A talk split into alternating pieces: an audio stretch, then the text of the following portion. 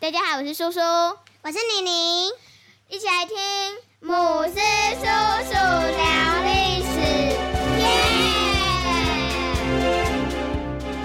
姆斯叔叔，上次社会课谈到职业，有些人当医生，有些人是老师，而我爷爷是公务员。但是什么是公务员啊？公务员就是指在政府机构工作的员工。一般来说，想要当公务员，必须先参加公务人员的考试，取得公务人员资格，才能到公家单位上班哦。那在中国古代选拔官员也是要透过考试哦。最早是从隋朝的隋文帝开始，想要进入政府当官的人，必须先通过科举考试才行。什么是科举考试啊？科举考试是中国古代政府通过考试。来选拔官员的一种制度，其中又以进士科是科举考试中最难的科目，而且是中央朝廷的最后一关考试，通常会在皇帝面前进行考试，录取的比例很低，在一百个人里面只有不到两个人可以考取哦。哇，听起来好不容易哦。而在唐朝还有五十少进士的谚语，意思是五十岁考取进士已经算是很年轻的了。而当时考取进士的人，代表有文采、道德高，是读书人最大的光荣，更是做官不可多得的人才。今天姆斯叔叔就要来跟你们介绍台湾第一位土生土长并且考取进士的人，他就是有开台进士之称的郑用锡。台湾在清朝时期还是个没有开发完全的小岛。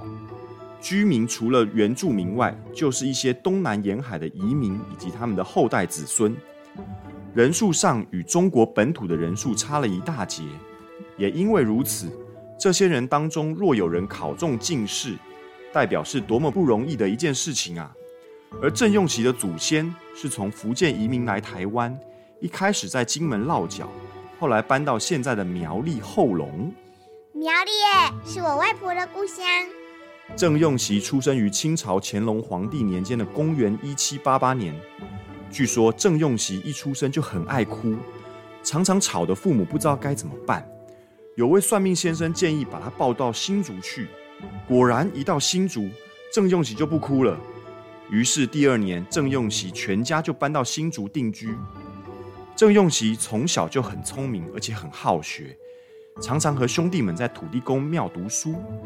由于父亲是一位老师，郑用锡的家教相当严格，在父亲的栽培下，他更是读遍了许多古书，尤其是精通《易经》和作诗。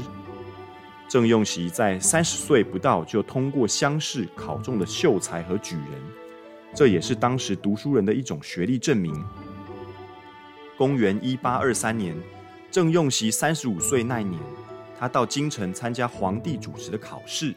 更是不负众望的考取了进士。当时这个消息传回了台湾，不仅郑家人觉得光宗耀祖，全台湾的人民也与有荣焉。毕竟郑用行是台湾第一位土生土长的进士，也因此他得到了开台进士以及开台皇甲的封号哦。而郑用锡的家族在台湾的声望也达到了巅峰。哇，好厉害哦！真的是很厉害呢。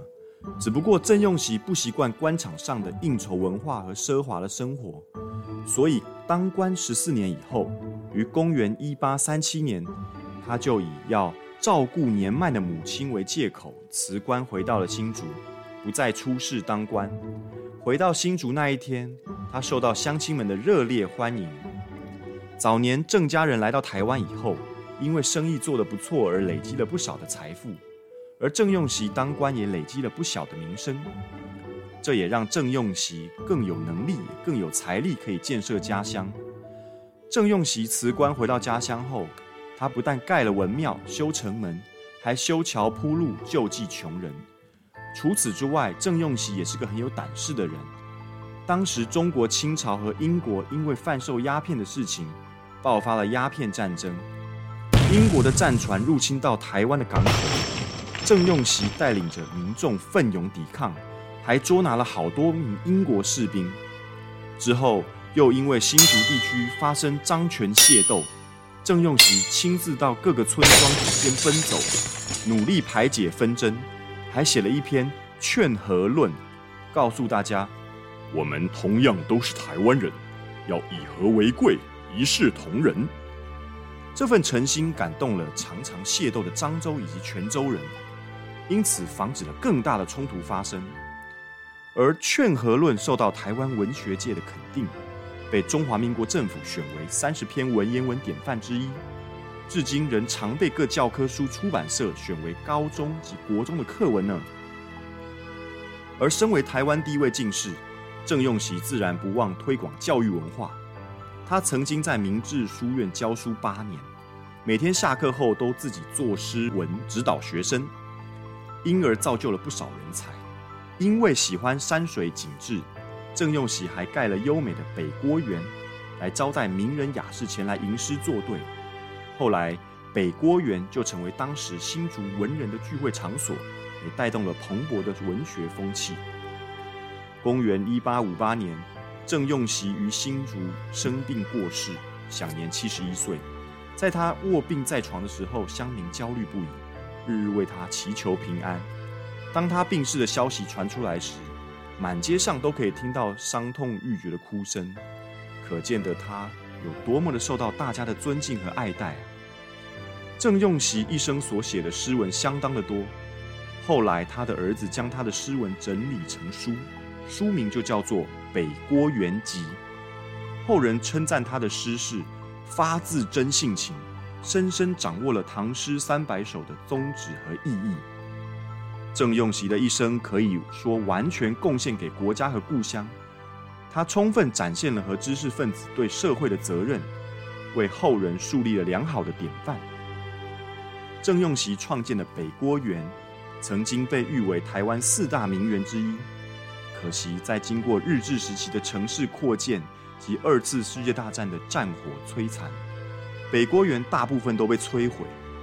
目前在新竹市还保留着郑家的进士地，也就是郑用锡的故居，郑氏家庙和郑用锡墓，而这些建筑都被国家定为二级或三级古迹，也成为新竹当地的观光名胜哦。郑用锡的故事今天就讲到这里，以后我们去新竹玩的时候，可以想想当年郑用锡靠着自己的努力回馈地方，发展乡里，为新竹地区的发展做出了伟大的贡献。以后你们有机会也可以跟同学朋友们分享郑用锡的故事哦。这个故事好好听哦！我以后长大也要像郑用锡一样，做个有能力帮助别人的人。我也是，而且我要搬去新竹。哎，为什么嘞？因为我小时候很爱哭啊，现在也很爱哭，说不定跟郑用熙一样，一搬去新竹住，我就会变得很勇敢呢。你想太多了啦！谢谢大家的聆听，我们下次见。喜欢我们的话，请记得订阅我们的频道哟，拜拜。